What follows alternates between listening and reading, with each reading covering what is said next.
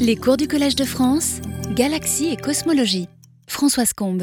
Bonjour à tous. Donc, on va commencer. Hein, on va parler de galaxies entre Z égale 6 et 12 dans la période de réionisation. On en a déjà parlé, mais il y a beaucoup de choses à dire. Donc, on va continuer et on va parler surtout de simulation cette fois-ci. Donc, euh, déjà, cette slide vous rappelle un petit peu ce que l'on avait euh, un petit peu raconté la dernière fois, c'est-à-dire comment on découvre ces observations, ces galaxies à grand redshift. Euh, d'abord, il y a les quasars, évidemment, qui sont des objets très puissants, donc on les voit très loin. Ils sont des jalons, donc non seulement avec leur ray d'émission Lyman alpha, mais aussi on sait que euh, sur la ligne de visée, il y a énormément de galaxies qui absorbent devant, donc ça nous fait euh, beaucoup d'informations en fonction du redshift. Alors, pour euh, détecter des galaxies à grand redshift, on avait parlé de la technique de la cassure de Lyman ou Lyman Break Galaxies. Alors, pourquoi? Parce qu'en fait, on a énormément, des millions de galaxies à grand redshift et on ne peut pas faire leur spectre, euh, ce serait trop long, surtout qu'elles sont de, faible brillance. Donc, on aimerait euh, une indication pour savoir celles qui sont très lointaines. Ce n'est pas seulement la taille, hein, parce que dès un redshift de z égale 1 et au-delà, on a une distance angulaire qui est à peu près constante, donc euh, toutes les galaxies ont à peu près la même taille. Euh, et on peut pas, euh, comme les galaxies proches par exemple, on peut se baser sur leur taille pour savoir lesquelles plus proches. Là, ce n'est pas le cas. Donc, la technique qui est utilisée depuis des dizaines d'années maintenant, c'est de faire la photométrie en plusieurs bandes et on va voir qu'on peut détecter énormément de galaxies simplement par la cassure. Cette cassure est due à l'absorption de tout le gaz qui est entre la galaxie et nous sur la ligne de visée. Et puis, on parlera aussi d'émetteurs émetteurs Lyman alpha, donc la RAY cette fois-ci. Et très récemment, depuis moins d'une dizaine d'années, euh, le télescope ALMA, qui euh, permet de faire des raies dans le gaz moléculaire, nous permet d'avoir toutes ces galaxies à grand redshift, cette fois dans le gaz qui forme les étoiles. Donc ça donne une information complémentaire. Alors d'autre part, euh, ce que l'on sait aussi, qu'on a, a déjà parlé, c'est qu'on ne sait pas bien quelles sont les, sources qui vont provoquer la réalisation de l'univers. C'est toujours la question. Peut-être euh, euh, les quasars en font une partie, ils sont très brillants mais ils sont peu nombreux. Les galaxies très lumineuses aussi, elles sont peu nombreuses. Ici, vous avez la fonction de luminosité, donc pour les luminosités en UV sont grandes de ce côté. Ici, le nombre de galaxies, vous voyez que évidemment on a très peu de galaxies très brillantes. Par contre, on a beaucoup de galaxies euh, moins brillantes. On pense que euh, ce sont les petites galaxies moins brillantes qui vont rayoniser tout l'univers. Et euh, on ne, connaît directement que jusque cette brillance-là. Au-delà, il faut se servir d'un télescope gravitationnel, donc des lentilles gravitationnelles qui amplifient. Mais on avait déjà vu qu'il y a des interprétations différentes selon les auteurs. On a une grande barre d'erreur. Donc c'est pourquoi on ne sait pas exactement quelles sont dans cette euh, luminosité-là les galaxies qui ionisent l'univers. Donc c'est là le, problème, pourquoi il est intéressant de regarder cette période de réionisation. Hein, le temps depuis le Big Bang, ça va de 0 à 800 millions d'années, un milliard d'années. En un milliard d'années, on a terminé la réionisation de l'univers. Vous voyez ici des petites galaxies qui ionisent et qui euh, font une bulle ionisée autour d'elles. Tout le reste entre les galaxies, c'est de l'hydrogène neutre qui va absorber le rayonnement. Alors, ce qu'on ne connaît pas, c'est donc quelles sont les, euh, les, sources dominantes. On ne sait pas aussi quelle est la fraction d'échappement, puisqu'en fait, autour d'une galaxie qui va euh, émettre des rayonnements euh, ionisants, il y a une grande partie qui va être absorbée par la galaxie elle-même, le gaz neutre qui est dans la galaxie. Alors ça, ça dépend évidemment de cette fraction qui sort, qui s'échappe. On ne sait pas s'il y a des énormes étoiles de population 3. On va le voir aujourd'hui, quelles sont les, évidences qu'on a de cette population 3. Cette population 3, ce sont des grosses, grosses euh, étoiles massives, 1000 masses solaires, alors qu'aujourd'hui, euh, on a des difficultés à former une masse d'étoiles supérieure à 10 masses solaires. Ici, on en aurait de 1000. Pourquoi? Parce que le gaz est très peu métallique, peu enrichi par euh, le carbone, l'azote, l'oxygène. Il y a très peu d'étoiles qui sont formées encore, et donc euh, tous ces métaux euh, sont des refroidissants, donc les étoiles sont très très euh, chaudes et ne peuvent pas vraiment se fragmenter, donc elles seraient trop très très grosses. Et le rôle des AGN est inconnu. Donc voilà pourquoi il est vraiment intéressant de regarder cette période. Alors on sait aussi que d'après cette courbe de Madao dont on a discuté déjà, que la, densité de formation d'étoiles en fonction du redshift est une fonction qui décroît vraiment. Alors à ces bas redshift, c'est-à-dire jusqu'à 10 milliards d'années, on connaît bien cette loi qui descend d'un facteur 10 à 20. On l'a étudiée avec la luminosité infrarouge, qui est la luminosité de la poussière qui est chauffée par les étoiles qui sont obscurcies. Et puis l'UV, en fait, cette courbe, au départ, elle contenait deux versions, une version rouge et une version bleue, parce que ce qui domine, c'est le rayonnement euh, infrarouge. Et puis dans cette partie-là, c'est ça qu'on aimerait connaître, euh, c'est beaucoup plus mal connu, donc euh, toutes ces, ces inconnus sont répétés là. Alors, les premiers objets qui nous renseignent sur cette période sont donc les quasars. on les connaît maintenant jusqu'à le, quasar le plus lointain est à 7.5 de redshift. On a quand même des galaxies plus loin que le plus lointain quasar, donc c'est les galaxies qui dominent maintenant. Et vous voyez que euh, même à z égale 5.8, on a toujours euh, cette absorption euh, importante, qui est l'effet Gunn-Peterson, qui montre que tout le gaz n'est pas encore rayonisé entre les galaxies. Il y a beaucoup d'hydrogène qui absorbe complètement, si ce n'était pas le cas, on n'aurait que des galaxies qui absorberaient, le gaz neutre serait confiné dans les galaxies, et on aurait une forêt de Lyman alpha, c'est-à-dire qu'on verrait le continuum et puis euh, une forêt de raies. Ici, on a plutôt une prairie, ça descend jusqu'à zéro, et ça veut dire qu'il reste encore beaucoup d'hydrogène neutre entre les galaxies. Et c'est ça qui a montré que euh, la réalisation était certainement tardive. Jusqu'à un milliard d'années, on a encore euh, un taux d'absorption très grand. Alors évidemment, dans l'aile rouge, ici vous avez la longueur d'onde, donc l'aile rouge, elle n'est pas touchée parce que justement euh, le rayonnement est décalé vers le rouge, elle ne peut plus être absorbée par tout ce qui est devant, mais ça nous donne une petite idée du continu et du taux d'absorption. Alors un, des problèmes lorsqu'on a découvert tous ces quasars jusqu'à z égale 7,5, c'est comment se fait-il qu'il y a des trous noirs aussi massifs que 10 puissance 8 à 1 milliard de masse solaire si tôt dans l'univers, puisqu'on pensait que euh, les trous noirs allaient euh, se former petit à petit en accrétant de plus en plus de masse, et on va essayer de euh, répondre à ces questions aussi. Donc le nombre de quasars, alors combien on en connaît aujourd'hui?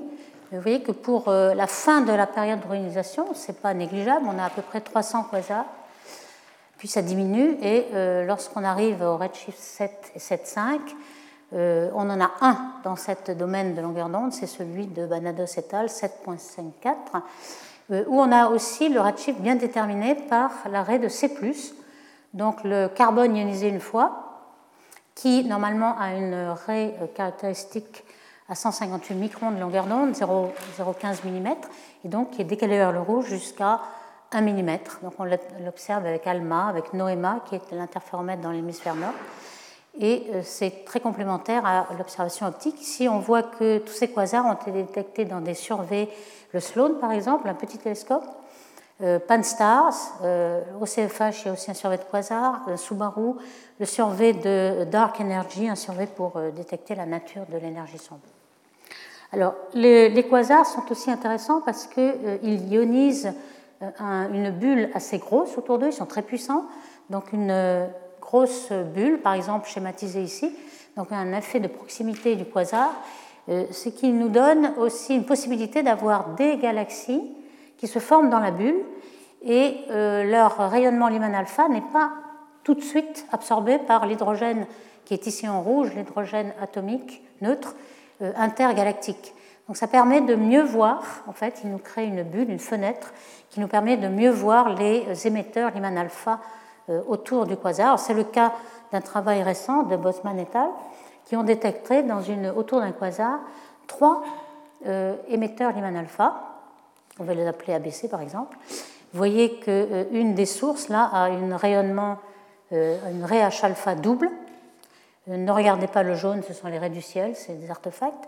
Ici, c'est des raies bien réelles. Et pourquoi y a-t-il une raie double? Eh bien, simplement que euh, l'hydrogène de la propre galaxie euh, absorbe au milieu, dans les vitesses centrales de la galaxie, et le rayonnement peut sortir seulement dans les ailes dorées lorsque euh, l'épaisseur optique est moindre, et aussi parce qu'il y a un petit peu de gaz qui a été éjecté par la formation d'étoiles et qui rediffuse cette raie de Lyman alpha, qui est une raie résonante. D'où cette, cette, opportunité qu'il y a de détecter ces raies euh, lorsqu'on est autour d'un quasar. Alors, cette double raie là qu'on a vue juste la, la, diapo précédente, ces caractéristiques de, ces émetteurs Lyman alpha, on en trouve à bar shift, comme par exemple celle-ci, z égale 2.2, qui est ici en rouge, et un peu plus euh, dans la période de réalisation, 6.59 euh, en vert. Vous voyez que euh, plus on est loin et plus l'arrêt en bleu est complètement absorbé, plus ou moins absorbé, ici sur la même ligne de visée, parce que non seulement on a des, absorbants, mais d'autant plus que la ligne de, visée est assez grande. Donc on peut essayer de connaître la colonne densité qu'il faut pour absorber ça, et aussi la vitesse d'éjection du gaz par la, la galaxie centrale qui a beaucoup d'étoiles et qui euh, rejette par le feedback des supernovae, qui rejette du gaz. Et cette vitesse peut être euh, calculée. par exemple, ici, on a des calculs faits par Anvera Metal, euh, avec deux variables qui, sont étudiées ici. Vous avez 0 étant la vitesse de la galaxie en question, qui émet du Lyman alpha. Si vous avez une colonne densité d'hydrogène qui absorbe, qui est assez petite, vous allez avoir une gaussienne centrée sur la vitesse zéro, bien sûr.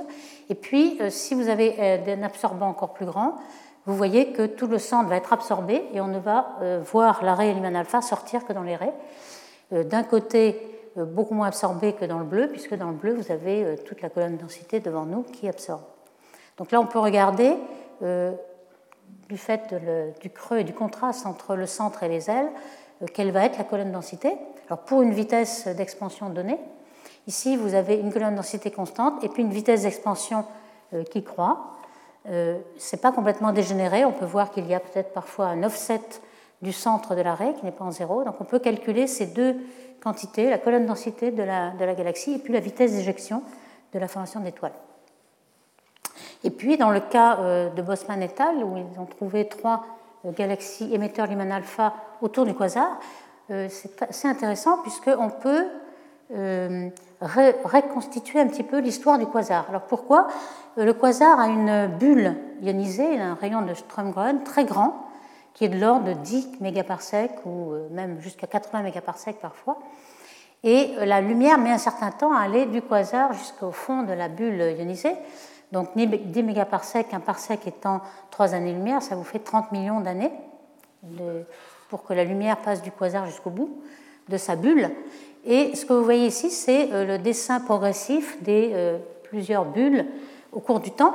Alors pourquoi? Normalement, quand on est dans le référentiel du quasar, bien sûr, vous avez une bulle complètement sphérique autour du quasar, mais comme ici l'observateur est en bas, hein, imaginez que vous regardez le quasar dans cette direction, ce qu'on voit, c'est que les sources qui sont ici, elles sont plus proches de nous. On avait déjà vu ce phénomène un peu d'illusion on avait l'impression, par exemple, pour les G radio, d'avoir des vitesses superluminiques parce que ce qui vient vers nous est tellement plus proche qu'il a l'air d'aller plus vite. Hein, c'est-à-dire que la source C est ici plus proche de l'observateur, donc son signal va arriver avant et euh, le A euh, va être retardé. Il va être retardé de combien? Mais si ça, ça fait 30 millions d'années-lumière, ça va être retardé de 30 millions d'années. Donc on a euh, un certain retard, si vous voulez, on, remonte le temps un peu plus en A.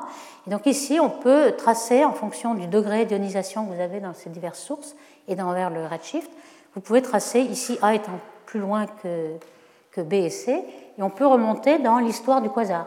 On sait qu'un quasar, en fait, euh, est un, euh, a des périodes, des bursts, en fait, des flambées d'activité, et puis ensuite, il y a un phénomène de feedback qui rejette le gaz. Donc vous avez des périodes d'activité et puis de calme. Et un petit peu de ce genre de, courbe. Et ici, cette période d'activité est typiquement de 30 ou 40 millions d'années. Donc c'est exactement de la même taille que euh, la bulle qui est autour. Donc on peut remonter à l'histoire euh, du quasar, c'est très intéressant. De même, à l'épaisseur Lyman alpha, l'épaisseur optique de l'arrêt de Lyman alpha en UV. Alors ici, on a ce quasar-là en, question. On sait qu'il y a un G radio, donc ici, le G radio vient aussi vers nous. Donc on pense que euh, la raie Hillman alpha est aussi émise dans un cône de 30 degrés d'ouverture. Pourquoi? Parce que euh, dans l'autre côté, vous avez un disque d'accrétion euh, qui collimate, en fait, qui absorbe et qui collimate. Et ici, vous voyez qu'on peut calculer la colonne densité. Alors en B, il y avait ce profil à double, double pic on pouvait calculer la colonne densité, la fonction d'échappement, enfin la fraction d'échappement des, photons et la vitesse. Donc là, euh, lorsqu'on a un quasar avec euh, un certain nombre d'émetteurs Lyman alpha, il est très intéressant d'avoir euh, beaucoup d'informations sur le quasar et sur les galaxies. Alors, on a parlé aussi de, ces objets à cassure Lyman, break, en fait, donc du continuum des étoiles euh, qui, euh, lorsque on arrive à, la, la Continuum, euh, on, est absorbé complètement par tout le matériel qui est sur la ligne de visée. Et vous voyez que dans ce cas-là, on a une photométrie à plusieurs bandes, visible, rouge, jusqu'à l'infrarouge proche. Et tout le visible est éteint par l'hydrogène qui est, devant, dans, la ligne de visée. Et on appelle ces objets Z-drop parce que c'est la bande Z qui est le premier, la première cassure de euh, l'intensité émise par cette galaxie. Donc cette galaxie, ça permet de détecter beaucoup de galaxies très rouges et donc qui, on, détecte le redshift. Alors on avait déjà euh, vu ce que ça donnait dans un diagramme couleur-couleur où euh, on a les galaxies un peu plus bleues dans cet diagramme-là qui sont les galaxies proches et puis les galaxies lointaines sont très rougies on parle aussi de la pente en, fréquence ou en longueur d'onde euh, dans l'UV. Cette pente, lorsque bêta est très, très grand, ici en négatif, la, galaxie est bleue, hein, puisque les longueurs d'onde rouges sont très pénalisées. Et on voit que plus la pente va vers le rouge, on a des galaxies à grand redshift. Donc c'est ainsi qu'on peut détecter toutes les galaxies à grand redshift sans même faire le spectre. Dans euh, l'arrêt, elle, parce que là c'était le continuum, dans l'arrêt, nous avons euh, donc ces émetteurs Lyman alpha. C'est maintenant, pendant des années, on a eu du mal à les détecter. Maintenant, on a des instruments qui sont beaucoup plus performants, qui aussi ont des filtres à bande étroite qui permettent de ne pas diluer Lyman alpha. Il y a aussi le, télescope euh, VLT avec l'instrument MUSE qui permet d'en détecter un grand nombre. Alors ici, dans ce projet-là, Subaru en avait détecté 2000, mais il y en a des milliers. Et il faut remarquer que les, ces objets-là sont beaucoup plus agglomérés en groupes amas dans les grandes structures. Pourquoi? D'abord, il y a évidemment, ces grandes structures sont une accumulation de, galaxies, il y en a beaucoup plus que dans les vides, les filaments, mais euh, ici, il y a aussi l'effet de ionisation, c'est-à-dire que euh, les quasars se retrouvent dans les groupes euh, des surdensités, et les quasars ionisent autour, et donc les, les Rayleigh alpha, des petites galaxies qui sont dans la même bulle, vont sortir beaucoup plus. Donc non seulement elles sont plus présentes, mais ensuite on les voit mieux, et on avait pu montrer que le biais était euh, jusqu'à 4, c'est-à-dire il y a un boost de euh, de ces galaxies d'un facteur 4. Alors, dans ces euh, objets, Lyman alpha, on a vu que la forme des raies nous renseignait beaucoup sur la fraction d'échappement, sur la, tout ce qu'il y a sur la ligne de visée. Ici, on a le cas simple qu'on a juste décrit tout à l'heure, où on a une absorption dans la vitesse zéro, due à la galaxie, l'exportation de l'ISM, hein, le milieu interstellaire de la galaxie. Et puis on a l'absorption en rouge ici. Euh, toute l'aile bleue est absorbée par l'hydrogène qui est entre euh, la galaxie et nous. L'observateur étant ici, vous voyez qu'il y a beaucoup encore d'hydrogène intergalactique qui va complètement absorber. Donc au lieu d'avoir la raie bleue, on va avoir la raie verte. Et ça, c'est dû à l'absorption intergalactique donc le, centre interstellaire et le, bord intergalactique. On peut avoir euh, diverses situations. Ici, quelque chose de beaucoup plus dilué. À ce moment-là, il y a moins d'absorption ici. Et puis, si on a un nuage dense d'hydrogène, alors on peut avoir euh, une très forte absorption, mais seulement pour certains redshifts, pas dans toute l'aile, puisqu'ensuite on, on a quelque chose qui est ionisé. Donc vous voyez, tous les cas de figure peuvent se retrouver. Et dans ce cas-là, on a en plus un décalage du centre puisque euh, ce nuage très dense de, gaz neutre, qui a sans doute été euh, éjecté par la formation d'étoiles de la galaxie, il va euh, absorber seulement un certain redshift, donc seulement ici. Il va décaler l'arrêt à deux pics vers une vitesse qui est plus décalée vers le rouge. Alors comment sait-on entre là et là, les deux cas de figure? La grosse difficulté, c'est de connaître le vrai euh, le vrai redshift de la galaxie, qui n'est pas celui-ci, mais qui est ici. Et c'est là que ALMA et toutes les raies radio, qui nous permettent, qui ne sont pas absorbées, elles, ne subissent pas cette absorption, vont nous dire où est la vraie euh, vitesse originale du quasar. Donc avec C ou CO de ALMA, on va pouvoir y arriver. Alors lorsqu'on regarde un petit peu les statistiques sur ces raies Hillman alpha, par exemple entre 6,5 et 6,6, il y en a un certain nombre, on a pu regarder en fonction de l'Iman alpha et puis de la, la luminosité UV, lesquels euh, ont une fraction d'échappement de leur rayonnement euh, qui ionise, ionisant, qui va pouvoir rayoniser l'univers. Alors celles qui ont un, moins de 10% d'échappement, ce ne sont pas celles-là qui vont pouvoir ioniser. Par contre, il y en a qui ont 30% ou même 100%. Donc certains, euh, vous voyez que ces raies-là, c'est justement la fraction d'échappement. Pour une luminosité donnée intrinsèque de la galaxie, on va avoir un rayonnement Lyman alpha vu de l'extérieur qui va être de plus en plus grand. Et ce sont certainement ces objets-là qui vont être capables de réaliser l'univers puisque la fraction d'échappement est assez élevée. Alors on parlait de la détection par la radioastronomie maintenant, par ALMA, l'interféromètre ALMA, euh, qui détecte les galaxies en millimétrique et submillimétrique. Ici, voici un exemple entre 681 euh, et 685, donc très précis en redshift. Euh, et on voit une bande de millimétrique, hein, de 242 gigas, c'est 1,3 mm de longueur d'onde. On voit euh, la détection d'une source, en grisé le HST, donc une petite galaxie, et en rouge les contours de, cette raie de C+. Cette raie de C+, c'est une raie très refroidissante pour les galaxies qui forment beaucoup d'étoiles. Donc c'est un des principaux refroidissants. Alors, au début de ALMA, c'était en 2012-2013, on commençait à sélectionner les plus gros émetteurs d'Iman alpha, comme par exemple Imico, on a eu la surprise de voir qu'ils n'étaient pas détectés. D'abord, ALMA était moins sensible au départ, mais aussi euh, on avait sélectionné que les objets qui avaient très peu de poussière et qui étaient les plus gros émetteurs Lyman alpha. Lorsqu'on a ensuite sélectionné ceux qui étaient émetteurs infrarouges, donc qui avaient beaucoup de poussière, des métaux, et donc du C et donc du C, à ce moment-là, il était beaucoup plus facile de les détecter. Ici, on a euh, statistiquement, donc entre 4 et 6, on commence à en avoir détecté euh, quelques centaines maintenant. Ici, on a C en fonction du taux de formation d'étoiles. On voit qu'il y a encore un certain sélection, puisqu'on a sélectionné en, infrarouge lointain, qui est un, traceur de formation d'étoiles. Donc on a sélectionné par, là, on a un C qui suit le taux de formation d'étoiles, avec quelques exceptions. Il y a certaines galaxies qui ont un déficit de C+. Euh, on ne sait pas exactement euh, quels sont les facteurs, il y en a plusieurs qui sont possibles. Par exemple, lorsque euh, la galaxie est très compacte, à ce moment-là, pour un même taux de formation d'étoiles, vous avez une poussière beaucoup plus chaude. Et comme l'infrarouge lointain qui sort est proportionnel à, la puissance 6 de la température, vous avez énormément d'infrarouge lointain, donc apparemment beaucoup de formation d'étoiles et assez peu de C+. Donc lorsque c'est compact, on s'attend à trouver peu de C+. Donc un des facteurs qui pourrait expliquer cette déficience. Alors je vais parler pas mal de euh, simulations numériques. On commence maintenant, euh, avec les observations que je viens de présenter, de mieux comprendre ce qui se passe en faisant des simulations assez sophistiquées. Donc ici, vous avez une simulation de Pallottini et euh, à grand redshift. En bleu, vous avez le gaz. En haut, c'est la densité du gaz. Donc vous voyez un filament dans lequel vont se former des galaxies. Euh, vous voyez aussi qu'il y a un certain zoom, ici 16 kg par sec, 4 et 1, donc on a un zoom d'un facteur 4 à chaque panel ici. Et en bas, il s'agit de la température.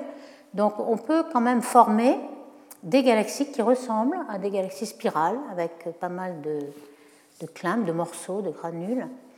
Et lorsqu'on regarde en température, le jaune, c'est la température plus élevée, on a des chocs qui se produisent euh, à l'entrée de la galaxie. Et puis peu à peu, la densité de la galaxie étant assez élevé, et le, refroidissement, le refroidissement étant proportionnel à la densité au carré, il faut qu'il y ait des collisions pour refroidir, on voit que dans les parties denses, on va avoir des températures assez froides, qui sont bleues ici, et on va pouvoir former de l'hydrogène moléculaire dans lequel euh, vont se former les étoiles. Donc l'hydrogène moléculaire est le berceau de la formation d'étoiles. Alors dans ces simulations, elles commencent à être vraiment plus réaliste qu'auparavant. auparavant, on avait juste de la matière noire avec un petit peu de gaz. Ici, on a des simulations euh, qui s'appellent zoom-in. Ça veut dire qu'on euh, va simuler d'abord un filament à très grande échelle, et puis on va identifier les zones où il peut y avoir des formations de galaxies.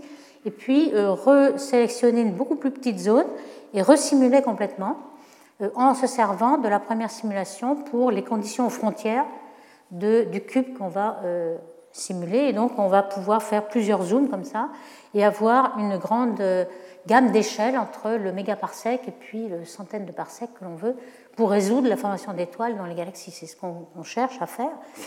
Donc, euh, il y a ces, zooms successifs. Il y a euh, la dissipation du gaz. Alors, il faut bien comprendre comment se refroidit, se réchauffe le gaz. on prend en compte aussi, entre z égale 6 et 12, euh, le, fond diffus cosmologique, parce qu'aujourd'hui, il est de 3 degrés Kelvin, mais autrefois, euh, à Z égale 10, il était de 30 degrés Kelvin. C'est quand même chaud par rapport euh, au gaz que vous avez dans, notre Voie lactée, par exemple. la principale température du gaz, c'est 18 degrés Kelvin. Donc ici, on a, rien que par le chauffage du fond diffus, on a déjà du gaz plus chaud qu'aujourd'hui. Donc il faut prendre en compte ce chauffage. Il faut former des étoiles. Alors évidemment, là, on n'a pas l'échelle pour former des étoiles. Malgré tous ces zooms, on peut prendre 10 euh, ordres de grandeur, mais euh, pour l'étoile, il faudrait avoir une unité astronomique, c'est-à-dire la distance Terre-Soleil, qui est 5 ou 6 ordres de grandeur en dessous du parsec. Et ça, ce n'est pas possible. Donc, qu'est-ce qu'on fait? On prend des recettes. On se dit qu'on a observé à z égale 0 une loi d'échelle entre la densité de gaz et la formation d'étoiles. On va reprendre cette loi d'échelle, cette proportionnalité, ou alors on, suppose que euh, au-dessous d'une certaine densité, le gaz est instable par la, stabilité de Jeans et le temps de chute libre est euh, inversement proportionnel à la racine carrée de la densité. Ça, on le sait, c'est la chute libre du gaz euh, qui s'effondre par sa propre gravité. Donc soit l'un, soit l'autre, mais ça donne des résultats comparables. Et puis, une fois que la, formation d'étoiles a été faite, il y a la rétroaction, le feedback des supernovae qui vont éjecter, chauffer le gaz environnement et éjecter de, la masse. Donc ça, c'est à la fois cinétique et thermique.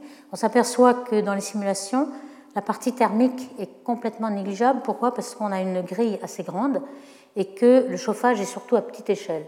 À ce moment-là, aussi rapidement qu'il est chauffé, il rayonne toute son énergie. Donc on le met plutôt le feedback en cinétique pour qu'il y ait un effet euh, visible. Euh, ça, c'est quelque chose qui est un petit peu euh, un artefact, mais on est obligé. Et puis, euh, on fait aussi attention à la chimie du gaz, formation de H2. Par exemple, ici, on a une formation de H2 à l'équilibre en fonction de la densité.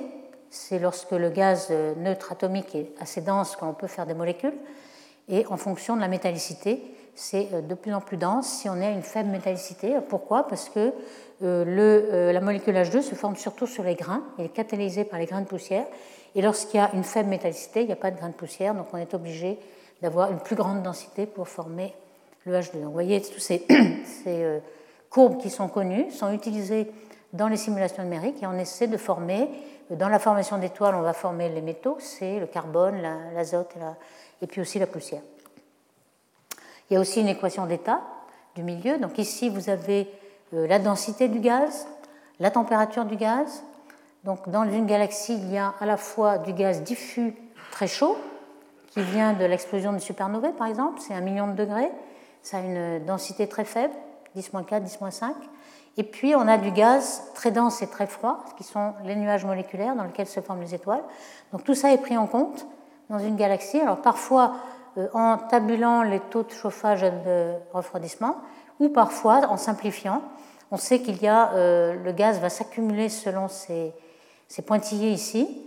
Et donc, il suffirait de prendre ces, pointillés pour faire une équation d'état du gaz. Et à chaque densité, vous avez une température, ce qui revient un petit peu au même, mais en ayant moins de temps de calcul.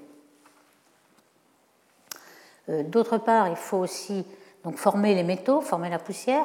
Et là, euh, toute la physique stellaire est entrée aussi dans les simulations. Euh, ici, vous avez un temps qui est celui de la vie d'une étoile massive, une étoile de 10, 10 8 masses solaires qui va exploser en supernovae. Elle explose après 10 millions d'années, donc c'est à peu près ici. Et on, a des, on sait que euh, la plupart de la masse, enfin, la moitié de la masse euh, d'une étoile est toujours rejetée dans le milieu interstellaire au cours de sa vie, soit en vent stellaire, soit à la fin en supernovae. Donc il faut prendre en compte tout ce gaz qui n'est pas perdu. Lorsqu'on forme une étoile, il va être rejeté à la moitié, reformer euh, d'autres étoiles, et surtout avec un enrichissement en métaux qui est donné par ce qu'on appelle le yield ici, Y. Donc tout ceci est bien connu et mis comme des recettes dans les simulations numériques. Donc le, rejet, le rejet, de matière par les supernovae, il y a aussi le rejet d'énergie. ça, c'est quelque chose qui est connu lorsqu'on fait des simulations de supernovae elles-mêmes, par exemple. Il y a une phase qui est assez courte, euh, ici c'est en millions d'années, euh, où il y a une phase de Sedov-Taylor, où l'énergie est à peu près conservée, et puis ensuite une coquille ici, et puis ensuite la, coquille de gaz pousse par pression le reste. Alors il faut savoir que dans les simulations numériques que j'ai présentées tout à l'heure, le plus petit euh, échelle de temps, le pas de temps de la simulation, c'est 10-2 millions d'années, et encore, c'est très, très performant. Donc on ne peut pas vraiment traiter tout ce qui est ici, donc on va avoir une, un rejet plus ou moins cinétique. Hein, ici on a une fraction d'énergie qui est soit thermique, soit cinétique. En rouge, euh, thermique domine au départ, et puis ensuite euh, la, fraction cinétique domine ensuite. Donc tout cela est, euh, est mis dans les simulations, et c'est là que vous pouvez calculer combien il y a de hydrogène moléculaire dans une galaxie. Vous voyez que les galaxies commencent à ressembler à des galaxies observées. Euh, ici vue de face, ici vue de profil. Et on voit qu'une galaxie euh, la plus, plus dense, c'est ici, n'est jamais isolée, elle est toujours reliée au filament qui a donné naissance par euh, un filament de gaz un peu plus ténu, donc elle, elle accrète du gaz sans arrêt. Elle accrète aussi des compagnons par fusion. Donc c'est comme ça que les galaxies vont se former. Et ici, en fonction du rayon, vous voyez la densité en bleu, la métallicité, qui, euh, on forme plus d'étoiles au centre, donc la métallicité est plus grande au centre. Et puis en jaune, euh, la, quantité d'hydrogène moléculaire, surtout au centre, mais euh, un petit peu au bord. Alors dans ce cas présent, il y avait une galaxie qui était relativement massive, 1,6 hein, 10 puissance 10. La Voie lactée fait 3 10 puissance 10, donc c'est quand même assez massif pour ce redshift-là. La, la, masse de H2 n'était pas très grande. Alors ça, c'est certainement faux car dans les observations, on, s'aperçoit que la masse de gaz en fonction du redshift croît énormément. Au début, euh, elle est peut-être 90%. Euh, entre Z égale 6 et 8, c'est peut-être 50-60%. Donc là, on a 2%, ça ne va pas du tout. Donc sans doute, il faut changer la recette de formation de H2. Et puis, on peut prédire la quantité de C+, qu'on va émettre, donc comparée aux observations. Alors voici justement euh, comment les recettes que l'on met dans les simulations changent le résultat. Hein, vous avez deux cas extrêmes ici, avec les mêmes conditions initiales. Dans la, simulation 1, il y avait une formation de H2 à l'équilibre, donc beaucoup moins de H2 formé. Et euh, ce qui est euh, beaucoup plus réaliste, c'est que euh, les formations d'H2 n'est jamais à l'équilibre, ils s'en forment beaucoup plus. Ici, on forme du C+, beaucoup plus que dans ce cas-là. Hein. Le K2, c'est le cas hors d'équilibre. Et surtout H2. Alors H2 ne rayonne pas, hein, puisque c'est ne rayonne pas dans le millimétrique, du moins avec ALMA. C'est une molécule symétrique, il n'y a pas de dipôle. Si on veut voir la, les raies de rotation, il faut prendre le quadrupôle, donc euh, coupler les, les niveaux de A2, donc c'est une température beaucoup plus élevée. Donc il faut aller voir le H2 assez chaud. Mais ce H2 assez chaud va pouvoir être vu quand même euh, dans les raies euh, qui sont le proche, euh, entre le proche et l'infrarouge lointain, 17 microns ici. Et ce 17 microns va pouvoir être observé avec le JWST, qui est le James Webb Space Telescope, qui va être lancé bientôt en 2021 ou 2022. Donc ici, c'est une prédiction de ce qu'on va pouvoir observer avec le JWST. Alors, euh, c'est très intéressant aussi de regarder ce qui se passe entre Z égale 6, 8 dans la, dans la phase de réionisation, car on pense que euh, un certain nombre de petites galaxies vont être complètement évaporées. Et euh, ça pourrait résoudre un des problèmes majeurs du, de la cosmologie standard, qui est Cold Dark Matter, CDM, qui prédit qu'il y a autour de chaque galaxie comme la Voie lactée, il y aurait des milliers de satellites et c'est ce qu'on appelle le problème de satellites manquants, car on ne les voit pas. On voit des dizaines de satellites, mais pas des milliers.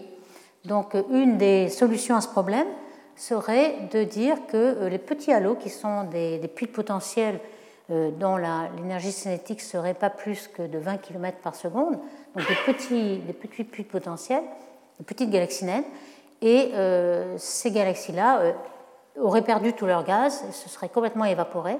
ici, ce sont des simulations de ce genre de petites galaxies naines. Et on voit qu'en effet, l'énergie cinétique est assez grande par rapport à l'énergie potentielle. Le, gaz va s'évaporer et va s'en aller.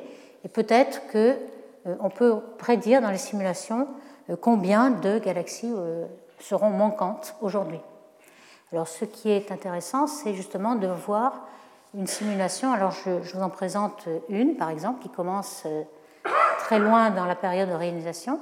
Ça, c'est une, euh, une, simulation qui a été faite par CLUES. CLUES, c'est un, regroupement de personnes qui font des simulations contraintes pour essayer de euh, simuler la Voie lactée, Andromède et tout le groupe local. Alors ici, c'est justement Andromède et la Voie lactée. Et vous voyez ici la Virgo qui entre en action. On est assez proche de la de Virgo. Et euh, cette simulation-là, euh, comme je disais, c'est CLUES, Constrained Local Universe. Si on regarde une autre fois, si on a le temps. Non. Je vais quand même le repasser pour qu'on voit un petit peu. Donc vous voyez que euh, les conditions initiales sont calculées pour avoir aujourd'hui le groupe local, donc c'est plus ou moins vrai. Euh, on le sait parce qu'on a des, les vitesses euh, de toutes les galaxies euh, jusqu'à le superamas local, hein, qui a été nommé l'Aniakea, qui est bien connu maintenant. Et le projet s'appelle Cosmic Flow. On a déterminé toutes les vitesses de toutes les galaxies dans l'univers proche. Et on peut essayer de, de, savoir quelles sont les conditions initiales et refaire ce, cette simulation. Alors ce que vous avez vu là dans, la, dans le petit film, c'est ce groupe-là, euh, le, groupe local où il y a M31 et la Voie lactée, et puis le groupe de Virgo qui commençait à, nous envoyer pas mal de gaz. Euh, on a aussi euh, dans l'univers proche l'amas de Perseus Pisces que vous voyez ici, le Léo Supercluster, le grand attracteur dans lequel nous sommes tous attirés, et Coma, qui ne sont pas dans le même bassin d'attraction. Hein, tout ce programme de Cosmic Flow a démontré que euh, euh, toutes les vitesses ici se ramassaient dans un autre superamas local et celui-ci est le nôtre. Euh, alors ces simulations nous permettent aussi de voir comment les filaments et comment les mâts de Virgo se forment. On a vu que les filaments, si vous avez remarqué dans la simulation, s'effondrent dans la direction perpendiculaire au filament et que le gaz finalement s'écoule dans la direction parallèle au filament. On a cette succession euh, de formation de galaxies de Virgo à z égale 2, 0, 5 et 0. Et euh, Sorcé et al., qui est euh, à Lyon aussi, qui travaille avec Hélène Courtois, permet de former cet amas de Virgo. Alors, dans ce genre de simulation, on a pu montrer que, en effet, il y avait suppression de, de la formation d'étoiles dans les, petits, les petites galaxies naines. Et à partir de quelle masse? Eh bien, ici, vous voyez que euh, ces simulations permettent de savoir quand est-ce que tous les petits compagnons sont rentrés dans le groupe local et autour de la Voie lactée. Et c'est après Z égale 1, donc euh, dans la euh, deuxième moitié de l'âge de l'univers. Leurs étoiles sont très vieilles, les petites galaxies naines que l'on voit, comme Draco, Fornax, etc., on a des galaxies, des étoiles très vieilles. Et puis, il y a deux possibilités. Soit il s'agit de la, de la pression dynamique de la Voie lactée, de son environnement qui a supprimé le gaz de ces galaxies et ne forment plus d'étoiles, ou alors elles ont été complètement stérilisées pour la formation d'étoiles lors de la réalisation. Et ces simulations montrent que c'est plutôt avec une masse critique de 10 puissance 5 que euh, l'on arrête la formation d'étoiles dans la réalisation. Euh, pour euh, éliminer la formation d'étoiles pour des masses plus grandes, il s'agit d'un temps plus grand. C'est beaucoup plus difficile, donc on ne peut pas arrêter la formation d'étoiles pour les grosses galaxies. Alors c'est un petit peu la même chose qui est obtenue par les simulateurs Wheeler et al. Euh, ils obtiennent une masse critique de 3 10 puissance 4 ou de 10 puissance 5, c'est à peu près la même chose. Hein. Et euh, on voit ici des euh, simulations qui montrent en grisé la matière noire. En couleur, ce sont les étoiles qui se forment. Vous voyez des, naines là qui, ne, qui, ont été en effet empêchées de former des étoiles. Donc c'est le problème de, euh, des satellites manquants, on voit que les satellites sont complètement noirs, c'est pour ça qu'on ne les voit pas. Ici, on a des naines ultra euh, faibles. Ici, vous avez euh, une, trois époques d'une galaxie avec sa naine qui arrive, là, et on voit que les grosses naines ont quand même un petit peu de formation d'étoiles. Ce qui est jaune et rouge, c'est la formation d'étoiles au milieu. Donc si on compare un petit peu avec ce qui est demandé par la théorie CDM, on a la masse d'étoiles en fonction de la masse du halo. Pour les petites masses de halo, on ne devrait pas avoir du tout d'étoiles. Il y a plusieurs auteurs qui ont calculé ça, euh, ce qu'on appelle euh, technique de abundance matching. Beruzzi d'un côté, euh, Garrison Kimmel de l'autre. Ils ne sont pas tout à fait d'accord, mais on observe des galaxies dans les simulations ici, donc ça ne marche pas pour cette théorie-là, mais ça marche un petit peu pour certaines galaxies. Donc c'est un facteur important pour essayer de résoudre le problème des satellites manquants. En fait, on pourrait en effet supprimer la formation d'étoiles pour ne plus les voir. Vous voyez ici la formation d'étoiles euh, en fonction du temps. Pour ces petites galaxies, se forment toutes les étoiles au début, dans la période de réalisation, et après, elles sont complètement stérilisées pour la formation ultérieure d'étoiles. Alors, pour les étoiles, on, s'interroge toujours est-ce qu'il y a des étoiles de très grosse masse et quel est euh, ce qu'on appelle l'IMF, hein, la fonction initiale de masse. Ici, vous avez des simulations, cette fois avec une boîte beaucoup plus petite pour s'interroger sur réellement comment se forment les étoiles. Ce sont euh, ces simulations-là qui nous donnent les recettes pour mettre dans les simulations cosmologiques. Vous avez deux euh, formations d'étoiles à partir d'un nuage de gaz. Et vous voyez qu'ici, on forme des tas de petites étoiles naines, ce sont des petits points blancs qui se découplent du gaz dans lequel ils ont été formés. Pourquoi? Parce que euh, les étoiles sont sans collision, donc elles n'interagissent plus avec le, gaz, et elles font même reculer le gaz par euh, conservation du moment. Vous avez des naines qui partent d'un côté et le gaz de l'autre. Et ces deux cas qu'on compare ici sont euh, avec euh, un taux de, feedback, c'est-à-dire de rétroaction complètement différent.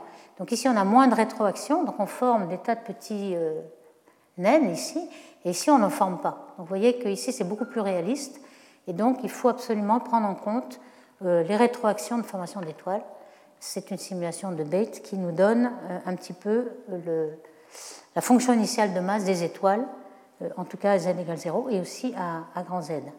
Alors à grand Z, on aimerait connaître justement comment se forme la première étoile. La première étoile, euh, on pense qu'évidemment elle va se former par fragmentation déjà de plusieurs nuages, et puis au bout d'un moment, elle ne se fragmente plus. Pourquoi? Parce que, comme on l'a dit, il y a très peu de métaux pour refroidir le gaz, et surtout aussi, euh, il y a l'univers étant beaucoup plus dense, beaucoup plus de gaz, euh, il va y avoir un taux d'accrétion de masse euh, sur l'étoile qui est beaucoup plus grand qu'aujourd'hui. Alors aujourd'hui, on a, lorsqu'on forme une étoile, une accrétion de gaz de 10-6 masses solaires par an. Et autrefois, c'est plutôt 10-2 masses solaires par an. Donc elle va croître très très vite jusqu'à former des étoiles jusqu'à 1000 masses solaires. C'est ces fameuses étoiles de population 3 donc euh, euh, ensuite, très vite, c'est pour ça qu'on n'en voit plus du tout, elles sont, mortes euh, au bout de quelques millions d'années. Et ensuite, une fois qu'elle aura rionisé autour, il va pouvoir se former, elle aura rééjecté beaucoup de métaux. Et dans cette gaz ionisé, il va y avoir d'autres gaz qui, qui va s'accréter et former du, plusieurs étoiles beaucoup plus petites. Alors en rouge, c'est le gaz neutre ici et euh, qui est enrichi en métaux. Donc dès la deuxième génération, donc déjà même dans la période de réalisation, on a, il suffit de 10-5 de la métallicité solaire pour faire cette transition. Donc ces étoiles de population 3, on, les suppose très transitoires. En fait, c'est la première génération complète pour euh, qu'elles ne puissent pas euh, être refroidies par des métaux. Donc des simulations ont été faites les simulations 3D, par exemple, les premiers à avoir fait, c'est Abel, Brian et Norman, qui euh, ont, par des effets de zoom, euh, encore une fois, ont pu euh, vaincre un peu le problème de la grande dynamique d'échelle, qui est 10 ordres de grandeur, qu'on n'arrive pas avec une seule simulation à s'affranchir, mais dans une simulation, on peut le faire. Ici, vous avez justement une de ces simulations. On a identifié dans un nuage moléculaire une, agglomération qui allait former une étoile. Et puis vous voyez comment le zoom ici de toutes ces euh, étapes-là, euh, ici un facteur 10 à chaque fois, hein, de 6 kg vous allez tomber à 6 milliparsec jusqu'à 0,6 milliparsec, c'est-à-dire 120 AU. Ici c'est plutôt une boîte qui a la taille du système solaire en gros, alors qu'on est parti d'échelle galactique. Et donc avec ces zooms-là, vous voyez la couleur, c'est une température. Donc on va euh, avoir quelque chose qui va être très dense et très froid en gaz moléculaire et qui va pouvoir former la première étoile. Ici, vous avez une petite animation de ces simulations-là. Vous voyez qu'on euh, a toute la dynamique et puis on recommence ici, hein, ça boucle. Vous commencez avec euh, les kiloparsecs et puis vous allez jusqu'à les AU de résolution lorsqu'on forme l'étoile centrale. Et donc par ces simulations, Abel et al. avait montré déjà qu'on pouvait former une étoile de 1000 masses solaires, une étoile de population 3. Donc voici la grosse différence entre ces étoiles-là. Euh, population 1, c'est ce qui se forme aujourd'hui. Population 2, c'est des étoiles intermédiaires qui sont euh, dans le halo de la galaxie, euh, qui sont des étoiles vieilles aujourd'hui. Et aujourd'hui, ben, on forme des étoiles qui ont typiquement une, une, luminosité solaire avec une température de surface de 5000. Ici, la température, c'est 100 000 degrés et la luminosité qui est 1 million de fois la luminosité du Soleil. Donc c'est vraiment deux bêtes très différentes. On les appelle étoiles, mais euh, il y en a une qui rayonne un million de fois plus que l'autre. Donc c'est vraiment quelque chose de très différent, avec euh, un cœur qui commence à être pareil, mais ensuite une accrétion qui est complètement différente. Alors en a-t-on vu? Eh bien peut-être. Il y a le cas de cet émetteur Lyman alpha, euh, qu'on appelle CR7 parce que les astronomes n'ont pas beaucoup d'imagination, donc on l'a appelé Cosmos à redshift 7. C'est dans le champ Cosmos, un redshift de 6,6. Et donc euh, le, télescope Subaru avait déjà vu l'émission Lyman alpha étendue, qui est ici reproduite en vert. Et euh, lorsqu'on regarde avec le HST les, Continuum en rouge H, etc., on voit qu'il y a trois morceaux, trois morceaux de formation d'étoiles. Donc sans doute un merger de petites naines qui va merger. Et évidemment, le Lyman alpha est une enveloppe qui entoure les trois. Et euh, ce qui a excité beaucoup euh, les astronomes, c'est qu'on a détecté une raie de l'hélium ionisé. Et que pour euh, ioniser l'hélium, il faut avoir une température très grande. Donc il faut vraiment des étoiles de population 3 de 100 000 degrés. Ou alors, c'est là que le problème, ou alors un, un noyau actif, parce que l'AGN aussi un, rayonnement très dur. Il y a des rayons X, il y a des UV très durs. Donc c'est soit un AGN, soit une étoile très chaude qui pourrait ioniser euh, la raie de H2. Donc il y a beaucoup de débats, beaucoup d'articles ont été écrits sur cet objet. Euh, aujourd'hui, elle a été détectée par ALMA en C+. Il n'y a pas de poussière, mais il y a du, du C+. Alors voici la raie hélium ionisée, qui est bien là. Donc en effet, il faut un rayonnement assez chaud pour euh, ioniser cela. Il y a aussi le Lyman alpha. On voit bien le C par ALMA qui, donne la vitesse systémique. On voit que la, raie elle est complètement absorbée dans l'aile bleue, mais euh, la, vitesse systémique y est. Donc on a pas mal de renseignements sur cet objet, mais euh, on ne sait toujours pas si vraiment euh, il y a un AGN, un petit AGN qui serait complètement obscurci et qui aurait le rayonnement assez dur, ou bien c'est une étoile de population 3. Donc ici, on a euh, la position de CR7, les trois points de CR7, qui correspondent tout à fait à la relation entre le C et la formation d'étoiles. Euh, il y aurait peut-être, hein, des simulations ont été faites du spectre attendu par CR7 qui reproduisent euh, l'arrêt de hélium ionisé et puis d'autres raies.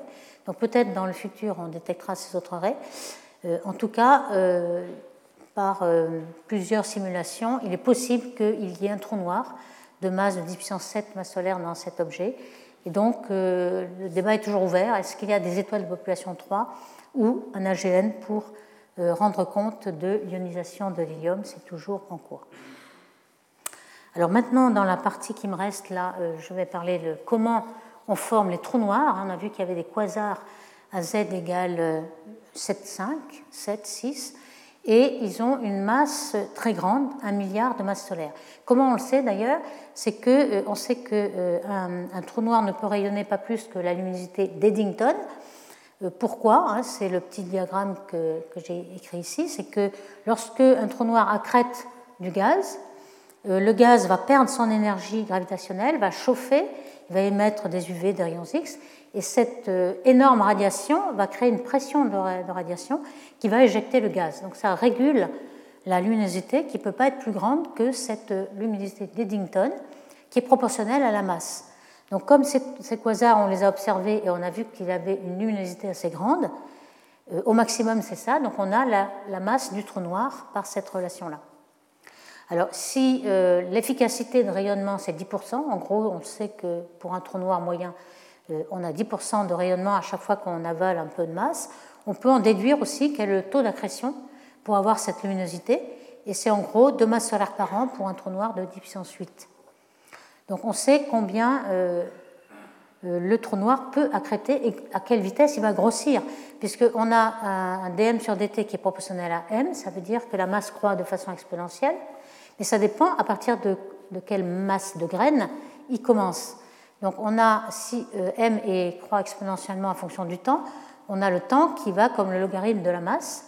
Donc on peut avoir le temps de croissance, et quand on fait le calcul, pour arriver à 10 puissance 9 masse solaire à z égale 7, il faudrait 800 millions d'années, c'est-à-dire plus que l'âge de l'univers, d'où il y a un problème, même avec 10 puissance 2 masse solaire de graines, c'est-à-dire un trou noir euh, homogène, initial, qui viendrait peut-être d'une POP 3, euh, c'est une étoile de POP 3, 1000.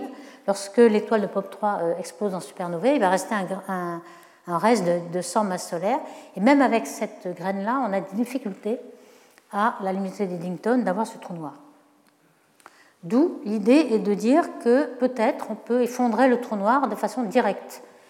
Euh, c'est-à-dire qu'on a une petite, région euh, gazeuse qui s'effondre. Alors normalement, elle devrait s'effondrer, euh, se refroidir, le principal refroidissant étant la molécule H2 lorsqu'elle est formée. Au départ, il y a le refroidissement atomique jusqu'à 10 puissance 4, et ensuite se forme l'hydrogène moléculaire qui peut refroidir jusqu'à 100 degrés K Ici, si le, gaz se refroidit, alors on peut former des étoiles, euh, se fragmenter, etc. Donc, si on veut avoir un trou noir direct, il faut l'empêcher de se refroidir. Et donc, pour l'empêcher, on peut imaginer que euh, dans le voisinage, il y a déjà une galaxie qui a formé des étoiles, un, émetteur Lyman alpha avec un trou noir, et qu'il émet beaucoup de rayons X, il émet beaucoup de radiation Lyman-Werner, c'est la radiation qui permet d'ioniser euh, l'hydrogène moléculaire. Et à ce moment-là, euh, tout l'hydrogène moléculaire ne serait pas formé. Il serait complètement photoionisé par le, rayonnement de son voisin. Alors si c'est le cas, on peut en effet envisager qu'une euh, masse de gaz s'effondre complètement en trou noir sans même former d'étoile. Donc c'est ce qu'on appelle effondrement direct du trou noir et c'est une des solutions pour expliquer un quasar de 1 milliard de masses solaires à z égale 7 par exemple. Alors des simulations ont été faites de ce processus. Vous voyez qu'on euh, a la température en fonction de la densité et aussi euh, les couleurs, ce sont la, distance du quasar qui va empêcher le refroidissement. Euh, et on voit que ces courbes, évidemment, lorsqu'on est très proche, on va garder la température très élevée jusqu'à une densité assez grande. Donc on va pouvoir interdire à H2 de se former. Donc ici, la formation aussi de HD, alors qu'est-ce que c'est qu'HD Je vous ai dit que H2 ne rayonnait pas beaucoup. Euh, il rayonne un peu, il permet de refroidir, mais HD, qui est euh, la version deutérée de l'hydrogène moléculaire, est une molécule qui, elle, n'est pas symétrique, il y a un dipôle. Donc on peut rayonner plus euh, efficacement, et donc HD serait un refroidissant. Le problème, c'est que l'abondance du deutérium dans le Big Bang, c'est 2 10 5, donc il n'y a, pas beaucoup d'abondance. Lorsqu'on est à une basse température, euh, on peut quand même fragmenter, c'est-à-dire euh, former beaucoup plus de HD par rapport à H2 que de 2 10 5. Pourquoi? Parce que euh, l'énergie de liaison de HD est, plus, élevée, donc à ce moment-là, on peut fragmenter, fractionner. Donc il est important de connaître la, quantité de HD par rapport à H2. Donc ici, ce sont des prédictions pour le, le, télescope JWST qui va être bientôt lancé, qui aura un champ de vue euh, assez grand. Hein. Par exemple, à z égale 6, ça équivaut à 1,8 mégaparsec, donc c'est l'entourage d'un quasar, euh, un, trou noir qui est ici. Et puis avec une résolution qui est le pixel qui est ici. Donc vous voyez, on va avoir euh, un bon champ de vue et une bonne résolution. Et ici, quelques distances maximum pour former un trou noir direct. Hein. Par exemple, ici, on va former un trou noir direct. Et ce phénomène-là, on va pouvoir le voir avec le, James Webb Telescope en regardant euh, s'il y a une, un rayonnement H2. Hein, on avait prévu tout à l'heure, le, prédit le rayonnement H2. Et s'il n'y a pas de rayonnement H2, on peut déduire qu'il y a effondrement direct en trou noir. Alors comment on forme les trous noirs donc, très tôt? Euh, Deux euh, principales euh, voies. Donc soit on a des étoiles de population 3 qui peuvent accréter beaucoup, beaucoup, et toujours Eddington est peut-être légèrement supérieur pour démarrer d'une graine à puissance 2. ce serait une possibilité. Ou alors cet effondrement direct, donc d'un énorme nuage qui se refroidit très vite et ne peut pas, qui s'effondre très vite, ne peut pas se refroidir. Donc voici ce qu'avait déjà prévu d'ailleurs euh, Begelman et Rees en 2010. Euh, effondrement à partir d'un nuage de gaz jusqu'au trou noir direct, c'est l'effondrement direct, qui aujourd'hui est beaucoup plus développé qu'autrefois parce qu'on les a vus, les quasars à grand redshift. Euh, mais il y a aussi d'autres façons. Hein. Il y a la façon d'avoir une, énorme étoile, on en a parlé. Il y a aussi la façon d'avoir un amas dense un amas euh, genre amas globulaire, un amas d'étoiles très dense. Et on sait que euh, dans un amas d'étoiles, euh, il y a beaucoup d'interactions entre étoiles. Les étoiles se, touchent presque. Donc vous avez des collisions entre étoiles. Et au centre, on peut avoir tellement de collisions qu'on peut effondrer le cœur en trou noir. Donc l'effondrement du cœur, c'est une possibilité, on va le voir.